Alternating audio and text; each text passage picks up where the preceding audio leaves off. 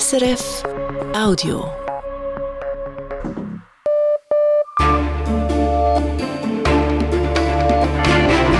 Radio SRF, Echo der Zeit mit Matthias Kündig.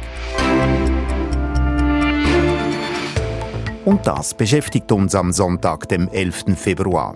Überraschendes Wahlresultat in Pakistan.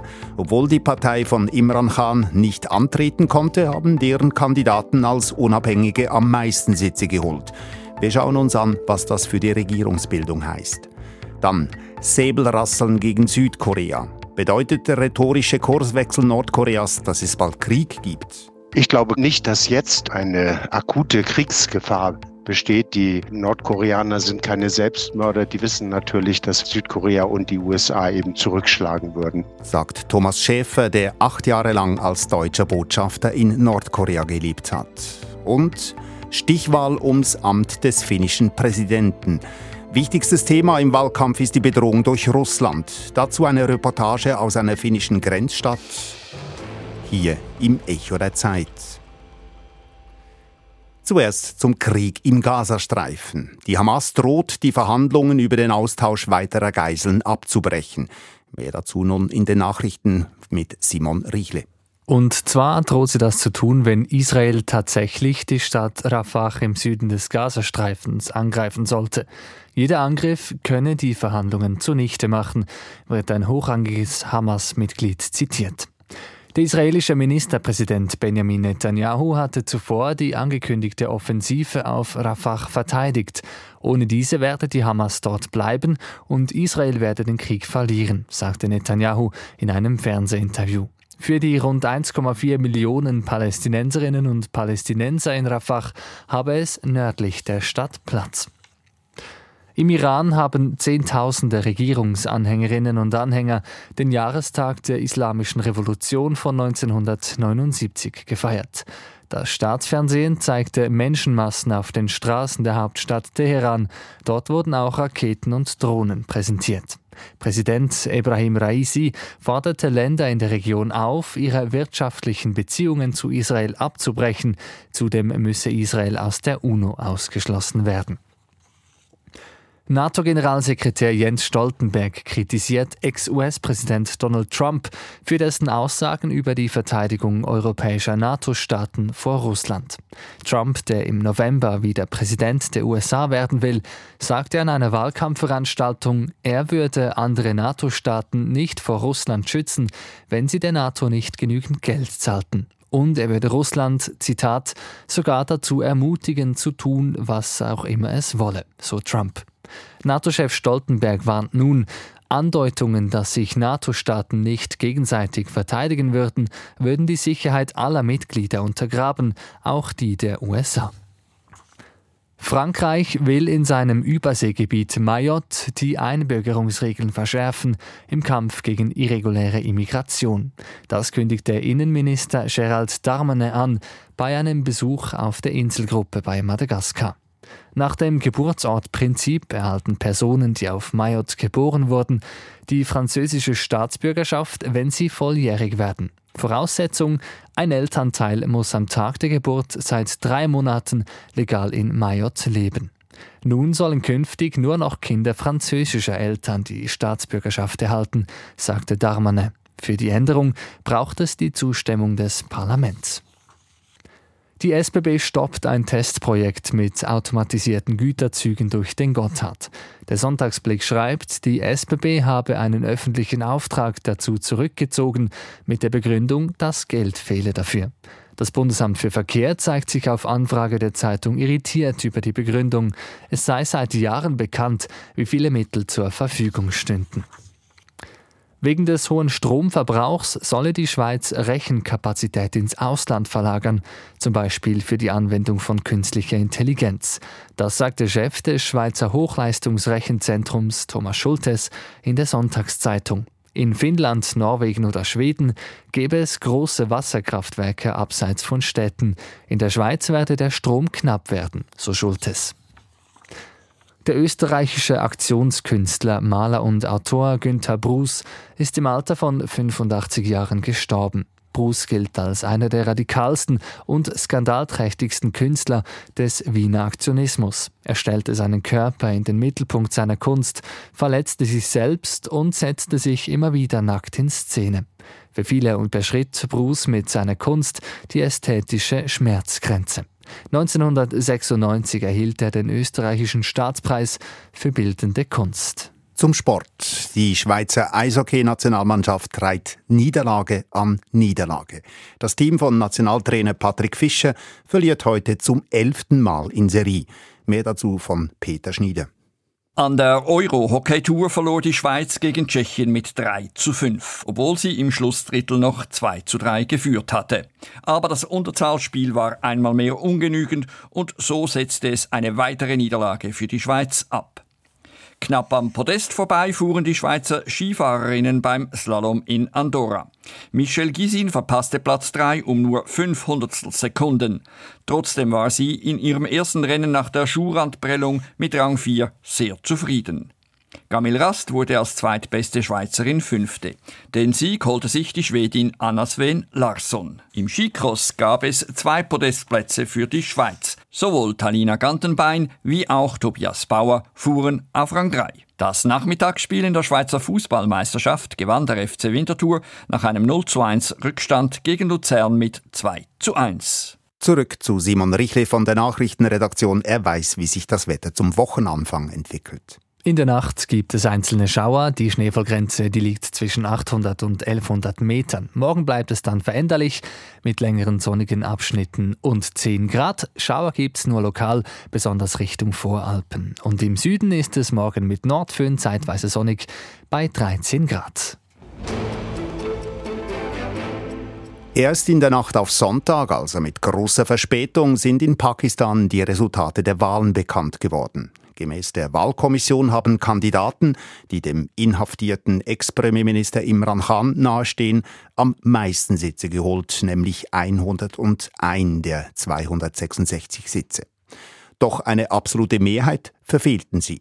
Auf Platz zwei liegt die Muslimliga des bisherigen Regierungschefs Nawaz Sharif mit 75 Sitzen und die dritte große Kraft, die People's Party des Bhutto-Clans, kommt auf 53 Sitze.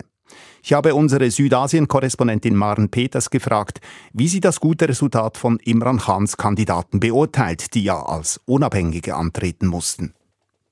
Das ist eine große Überraschung. Kaum jemand hätte im Vorfeld damit gerechnet, weil alles nach einem Wahlsieg der Muslimliga unter dem früheren Premierminister Nawaz Sharif aussah. Und zwar deshalb, weil Sharif offensichtlich die Unterstützung des allmächtigen Militärs hat, ohne dass in Pakistan niemand regieren kann. Auch wenn das Militär selbst jede Einflussnahme auf die Politik bestreitet. Imran Khan dagegen, der hatte es sich mit dem Militär verscherzt. Der beliebteste Politiker Pakistans sitzt im Moment im Gefängnis. Er ist allein in der Woche vor der Wahl dreimal zu langen Haftstrafen verurteilt worden. Und seine Partei PTI, die hat kein Wahlsymbol zugeteilt bekommen bekommen. Das ist wichtig, weil viele Pakistaner nicht lesen können und ohne Wahlsymbol ist eine Partei also von der Wahl de facto ausgeschlossen. Und das ist der Grund, warum die Khan nahestehenden Kandidatinnen und Kandidaten nur als Unabhängige antreten durften mit eigenem Wahlsymbol. Viele wurden während des Wahlkampfs noch bedroht und auch verhaftet. Das sind also alles denkbar schlechte Voraussetzungen, um eine Wahl zu gewinnen. Und welche Erklärungen gibt es, dass diese Kandidaten trotz dieser schlechten Voraussetzungen dennoch so viele Sitze geholt haben? Ja, vieles deutet darauf hin, dass die Unabhängigen ihren Wahlsieg den jungen Wählerinnen und Wählern zu verdanken haben. Die unter 35-Jährigen, die machen fast die Hälfte der Wählerschaft in Pakistan aus. Viele gelten als Anhänger, Anhängerinnen Imran Khans und seiner PTI. Politanalysten, mit denen ich gesprochen habe im Vorfeld der Wahl, die waren davon ausgegangen, dass viele dieser Jungen die Wahl boykottieren würden, aus Frust darüber, dass die Khan-Partei nicht zugelassen war zur Wahl. Aber das Gegenteil scheint der Fall gewesen zu sein. Viele dieser jungen, internetaffinen Leute, die sind offenbar trotzdem wählen gegangen und haben, wie es aussieht, auch keine Mühe gescheut, die unabhängigen Kahn nahestehenden Kandidaten und ihre Wahlsymbole zu finden. Sonst wäre dieser klare Sieg der Unabhängigen nicht zu erklären. Das Wahlresultat bringt ja jetzt nun keine der drei großen Kräfte eine klare Mehrheit. Was heißt das nun für die Regierungsbildung? Ja, die wird sehr schwierig werden. Es wird eine Koalitionsregierung geben müssen angesichts der Mehrheitsverhältnisse, aber die Bildung dieser Koalitionsregierung dürfte schwierig werden, denn die siegreichen Unabhängigen haben zwar die meisten Stimmen, aber nicht die notwendige Unterstützung des Militärs, um die Regierungsbildung zu übernehmen. Eine andere Variante wäre, dass sich die etablierten Parteien zusammentun, also die Muslimliga von Nawaz Sharif als zweitstärkste Partei und die drittstärkste Partei, das ist die People's Party, die geführt wird vom Sohn der ermordeten früheren Ministerpräsidentin Benazir Bhutto.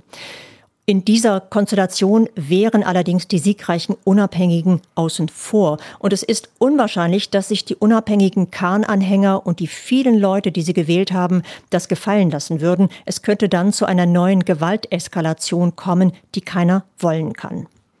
Pakistans Politik wird ja im Hintergrund gelenkt durch die Armee. Was bedeutet das Wahlresultat für die Militärs? Das Militär hat nach allem, was wir wissen, alles dafür getan, um Nawaz Sharif, den Chef der Muslimliga, ein viertes Mal an die Macht zu bringen. Das hat auf Anhieb nicht funktioniert, obwohl der Hauptgegner Imran Khan ins Gefängnis gesteckt wurde, obwohl seine Partei von der Wahl ausgeschlossen wurde, obwohl die Kampagnen der unabhängigen Khan nahestehenden Kandidaten massiv gestört wurden. Das Militär ist mit dieser Strategie offensichtlich gescheitert. Das ist erstmal eine bittere Niederlage und eine der großen Fragen, die sich jetzt nach der Wahl stellen, ist, ob sich das Militär arrangiert, den Volkswillen akzeptiert und die Unabhängigen in die Regierung lässt oder ob sie eine Eskalation in Kauf nimmt. Was sich abzeichnet, ist, dass die unruhigen Zeiten für Pakistan noch lange nicht vorbei sind, dass die Lage instabil bleibt und dass es schwierig werden wird, unter diesen Vorzeichen die vielen Probleme des Landes zu lösen, allen voran die schwere Wirtschaftskrise. Dies die Einschätzungen von SRF Südasien-Korrespondentin Maren Peters.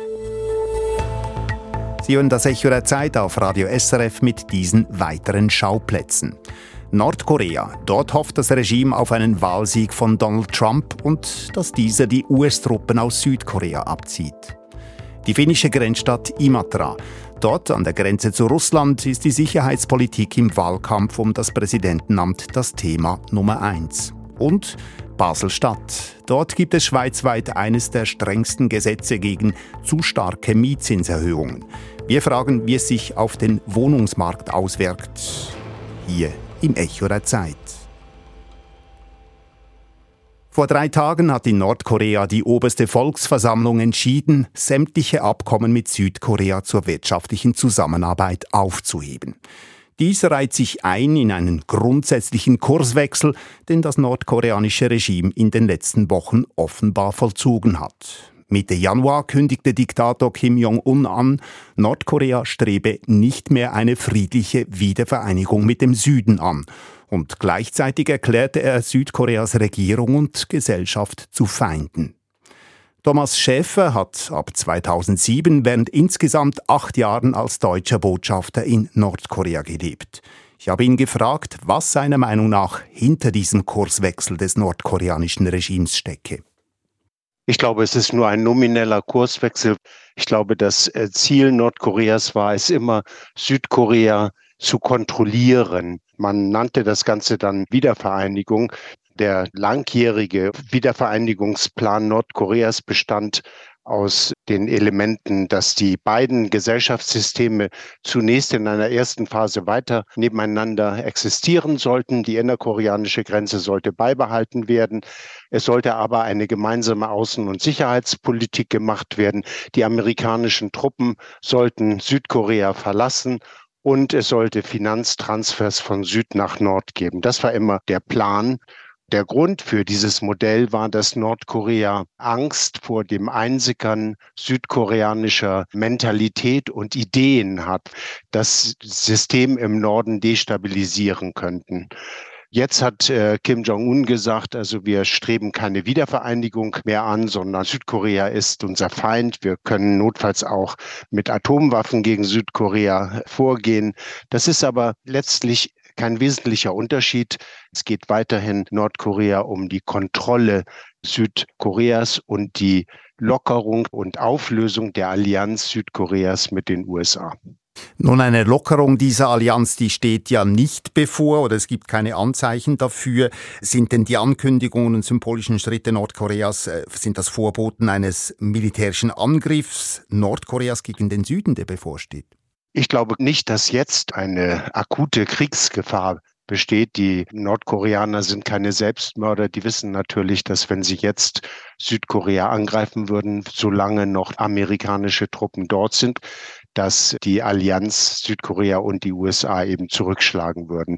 Wenn allerdings Präsident Trump oder ein anderer isolationistisch denkender amerikanischer Politiker die Präsidentschaftswahlen in den USA gewinnen sollte, dann hofft Nordkorea, wieder mit den USA ins Gespräch zu kommen, um dann ihre Hauptforderung, die sie seit Jahrzehnten haben, nämlich die Forderung nach einem Rückzug der amerikanischen Truppen wieder auf den Tisch zu legen und dann Zugeständnisse von Seiten Washington zu erhalten. Sind es genau solche Verhandlungen mit den USA, die Nordkorea anstrebt, äh, wenn Nordkorea nun die Spannungen in der Region erhöht? Ja, ich glaube, das sind die Gründe. Es war klar, dass Nordkorea sich von der Biden-Administration keinerlei Zugeständnisse erhofft. Die Regierung Biden hat genau das Richtige gemacht, was man tun musste. Sie haben immer Gespräche angeboten, haben aber gleichzeitig die Allianz mit Südkorea gefestigt und auch Japan in eine trilaterale Allianz eingebunden. Und das war die richtige Antwort auf die Aufrüstungspolitik Nordkoreas. Als Trump in Gesprächen mit Kim Jong-un eintrat und erklärte, dass er in Kim Jong-un verliebt sei etc. und sich mit ihm erneut traf, das war 2019, da haben die Nordkoreaner gehofft, dass Trump eben in der Frage des Abzugs der amerikanischen Truppen Zugeständnisse machen würde. Und äh, Nordkorea setzt eben darauf und hofft, dass jetzt klappen könnte in einem erneuten Anlauf, was 2019 nicht geklappt hat. Seit Jahren bestehen ja harte Sanktionen des Westens gegenüber Nordkorea und die scheinen nicht allzu viel gebracht zu haben. Welche Hebel hat der Westen eigentlich gegenüber dem nordkoreanischen Regime noch? Ich glaube, dass die Politik der internationalen Gemeinschaft insgesamt richtig war. Und zwar haben eigentlich äh, die meisten Länder, auch China und zeitweise auch Russland, haben im Prinzip die gleichen Mittel versucht. Und zwar war das immer also Sicherheitsgarantien für Nordkorea, wirtschaftliche und politische Anreize, und Gesprächsangebote. Das war so die Grundlinie der deutschen, der europäischen, der amerikanischen Politik, aber auch der chinesischen Politik. Und natürlich Sanktionen. Und diesen Kurs sollte man beibehalten. Man muss dabei berücksichtigen, dass Nordkorea eben nicht nur aus einer Person besteht, sondern aus 25 Millionen Personen. Die Elite ist relativ klein. Die Elite, die den Kurs des Landes bestimmt. Das ist eine elitäre Clique die aus Militärs, aus Parteileuten, aus Geheimdienstlern besteht, die also gemeinsam versuchen, Konsens zu finden. Unter diesen Leuten gab es bis vor einigen Jahren auch hörbar Stimmen, die für einen gemäßigteren Kurs eintraten und dem Beispiel Chinas oder Vietnam in Bezug auf eine Reformpolitik und eine Öffnungspolitik folgen wollten. Und ich glaube, diese Leute, die sind verstummt seit einigen Jahren, die sitzen aber immer noch da und haben gewissen Einfluss, weniger als zuvor, aber sie sind noch da. Und ich glaube, wenn man seine Politik formuliert, dann muss man eben auch an diese Leute appellieren, in der Hoffnung, dass irgendwann diese Leute wieder mehr Macht gewinnen und vielleicht dann auf die Angebote der internationalen Gemeinschaft eingehen werden sagt Thomas Schäfer, der frühere deutsche Botschafter in Nordkorea. Schäfer hat ein Buch geschrieben zur politischen Geschichte Nordkoreas seit der Jahrtausendwende. Heute Sonntagabend um 19 Uhr Schweizer Zeit schließen in Finnland die Wahllokale für die Stichwahl um die Präsidentschaft. Dabei stehen sich der konservative frühere Ministerpräsident Alexander Stubb und der grüne ehemalige Außenminister Pekka Haavisto gegenüber. Der Wahlkampf um das wichtigste politische Amt im Land steht ganz im Zeichen der Spannungen an der Grenze zu Russland. Die Reportage aus der finnischen Grenzstadt Imatra von unserem Mitarbeiter Bruno Kaufmann. Nirgendwo sonst leben so viele Menschen direkt auf beiden Seiten der Grenze wie in den Zwillingsstädten Imatra, Finnland und Svetogorsk, Russland. 300 Kilometer nordöstlich von Helsinki, im Herzen der grenzüberschreitenden Region Karelien. Doch nachdem Russland im Herbst begann, flüchtende Menschen aus Kriegsgebieten über die Grenze nach Finnland zu treiben, hat Helsinki erstmals seit dem Zweiten Weltkrieg die lange Grenze geschlossen. Die Grenzübergänge auf finnischer und russischer Seite sind weitgehend menschenleer. Ein eilig aufgezogener Stacheldrahtzaun trennt die beiden Städte, wo noch vor wenigen Jahren Millionen von Menschen jedes Jahr und enorme Mengen Güter die Grenze auf der Straße und der Schiene überquerten. Weil die finnischen Behörden vermuten, dass in Svetogorsk Hunderte oder gar Tausende Menschen auf einen möglichen Grenzübertritt nach Finnland vorbereitet werden, im Sinne einer hybriden Kriegsführung und als Vergeltung für den NATO-Beitritt Finnlands, sind nicht nur die Grenzübergänge geschlossen worden, sondern wird auch die grüne Grenze zwischen den beiden Staaten stärker überwacht sagt der stellvertretende Kommandant der Grenztruppen in Imatra, Toppi Rajavuori we are uh, doing more more patrol. We have more patrols in the field. Wir sind viel mehr unterwegs als früher und stellen uns auf die neue Situation ein, sagt Rajavori. Welche Risiken an der Grenze konkret bestehen, will er nicht sagen. We have like our risk analyze and uh, I can't go into in the much detail detail about that. In einem der ersten Häuser außerhalb des Grenzstreifens leben Päivi und Jaakko Martila. Jaakko Martila macht sich wenig Sorgen über die angespannte Lage an der Grenze. Olen aika, aika luottavainen, että tuota, Su Suomi on Als NATO-Mitglied mit einem guten Grenzschutz und einer starken Armee sind wir gut geschützt, betont er. Als nächsten Präsidenten des Landes möchte Jaakko Martila den Kandidaten der konservativen Partei, Alexander Stubb, sehen. Alexilla on vahvempi, monipuolisempi Stubb versteht die Sicherheitspolitik und hat selbst militärische Erfahrung, erklärt er. Seine Frau Päivi hingegen hat den Kandidaten der Grünen Partei, den langjährigen Außenminister Pekka Haavisto, gewählt. No, Pekka Haavistolla on niin vankka kokemus ulkopolitiikasta. Pekka Haavisto verfügt über eine breite Erfahrung in der internationalen Politik und kann in der Zukunft zu einem Friedensprozess beitragen, sagt Päivi Martila. Auch sie fühle sich hier sicher, aber die Grenzschließung bringe menschliches Leid mit sich, denn in Imatra lebten viele Menschen mit Bekannten und Verwandten auf der russischen Seite. Joutuu erille, voi olla vaikka vanhat vanhemmat, joita hoitasivat die Stichwahl verlief in Imatra ebenso ruhig ab wie in ganz Finnland und dies bei einer regen Wahlbeteiligung. In einem der östlichsten Wahllokale des Landes, unweit der Grenze in Imatra, betrachten viele Wählerinnen und Wähler ihre Stimme nicht in erster Linie als Stimme für einen Kandidaten, sondern als Zeichen für die Demokratie. Samaa mieltä siis, että ehdottomasti meillä on demokratia, mitä pitää vaalia. Ja... Wir wollen unseren Nachbarn im Osten deutlich machen, dass wir uns für unsere Demokratie und Freiheit einsetzen und bereit sind, diese zu verteidigen, sagt diese ältere Einwohnerin von Imatra im Wahllokal. Das Staatsoberhaupt Finnlands, das heute gewählt wird, tritt am 1. März die Nachfolge von Sauli Niinistö an, der nach zwölf Jahren im Amt abtreten muss.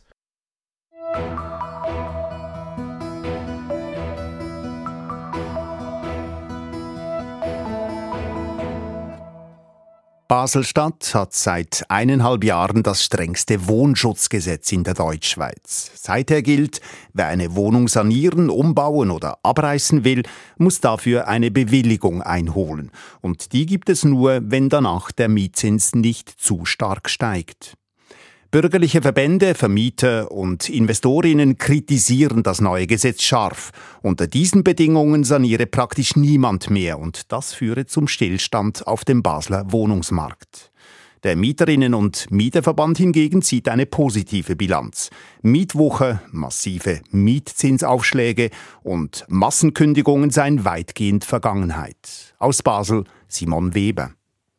Wer in Basel Wohnraum sanieren will, muss seine Pläne zuerst einer Kommission vorlegen. Die berechnet dann, wie viel die Miete mit den neuen Richtlinien steigen darf. Der Basler Mieterinnen- und Mieterverband hat mehrere Fälle untersucht und da habe sich gezeigt, dass Wohnungsbesitzerinnen die Mieten rund viermal so stark erhöhen wollten, als sie dann durften. Dies sagt Co-Verbandspräsident Pascal Pfister. Im extremsten Fall verlangte ein Vermieter 650 Franken mehr, erlaubt wurden ihm 43 Franken. Das Ziel war, dass es keine Renditesanierungen mehr gibt, dass es weniger Massenkündigungen mehr gibt und im Moment funktioniert das, kann man Bilanz ziehen, dass in Basel-Stadt im Moment keine Renditesanierungen mehr stattfinden und dass die Leute nicht mehr aus ihren Wohnungen verdrängt werden. Für den Basler Karl Linder hingegen geht die Rechnung nicht auf.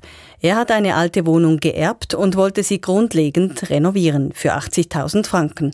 Um gut 120 Franken wollte er danach mit der Miete rauf. Die Verfügung der Wohnschutzkommission habe ihn frustriert. Und das Resultat war, ich dürfe nur 44 Franken 30 aufschlagen. Also wir sprechen hier von einer Nettomiete, die bislang 1065 betragen hatte für diese Dreizimmerwohnung mit Balkon. Linder wollte unter anderem den fast 100-jährigen Holzboden abschleifen, statt ihn mit einem Klickpaket zu überdecken. Dies sei aber nicht als Aufwertung anerkannt worden. In diesem Spannungsfeld von Ökologie und Wohnschutz, da ist die Ökologie ganz klar mit der 2 auf dem Rücken in der Debatte da. Linder wehrt sich gerichtlich und hofft auf eine bessere Lösung. Wenn nicht, würde er nur neu tapezieren und streichen. Noch deutlicher äußert sich einer der größten Immobilienanbieter der Schweiz, der Versicherer Balois. Matthias Henny, Mitglied der Konzernleitung, sagt, die Auswirkungen des neuen Gesetzes seien verheerend. Es führt dazu, dass der Wohnungsbestand der Stadt leidet, dass mittelfristig äh, zu wenig renoviert wird und, und die Stadt letztendlich verlottert. Balois hat in Basel rund 1300 Wohnungen im unteren Preissegment, wie Henny sagt. Eigentlich nötige Renovationen seien mit den neu zulässigen Mieterhöhungen einfach nicht finanzierbar. In anderen Kantonen sind wir ähm, am Renovieren. In, in Basel-Stadt haben wir unsere Renovationen auf Eis gelegt und machen nur das Nötigste. So sei das ehrgeizige Basler Klimaziel CO2-neutral bis 2037 sicher nicht erreichbar. Balois saniere im Moment besonders auch in Zürich, sagt Matthias Henny, solange dort die Rahmenbedingungen noch stimmen. Denn auch in Zürich haben Mietverband und linke Parteien Unterschriften für einen strengeren Mietschutz gesammelt. Die Initiative wurde am 2. Februar eingereicht. Wir hoffen, dass äh, Zürich nicht die gleichen Fehler wie Genf und Basel wiederholen wird. Im Kanton Genf, der den Wohnschutz bereits vor 40 Jahren verschärfte, seien die Folgen immer noch spürbar, sagt Henny. Der Wohnraum sei veraltet und neuer Wohnraum nach wie vor knapp. Der Basler Mieterinnenverband weist die Kritik zurück. Gerade energetische Sanierungen würden nun bevorzugt, sagt Pascal Pfister. Wir hatten vor dem Wohnschutz eine sehr tiefe Sanierungsquote im energetischen Bereich, weil eben die Anreize nicht richtig gesetzt wurden. Jetzt sind sie richtig gesetzt. Genaue Zahlen zu Sanierungen gibt es noch nicht. Es sei aber durchaus gewollt, dass weniger bzw. sanft saniert werde, sagt Pfister, so dass Wohnungen nicht aufgewertet und immer teurer würden. Man müsse dem Gesetz auch Zeit geben.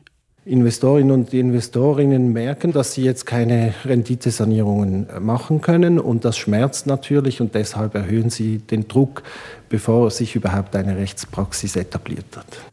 Kritiker des neuen Gesetzes hoffen indes auf die Politik. Die Basler Bürgerlichen haben im Parlament kürzlich mehrere Vorstöße durchgebracht, die den Wohnschutz wieder aufweichen wollen.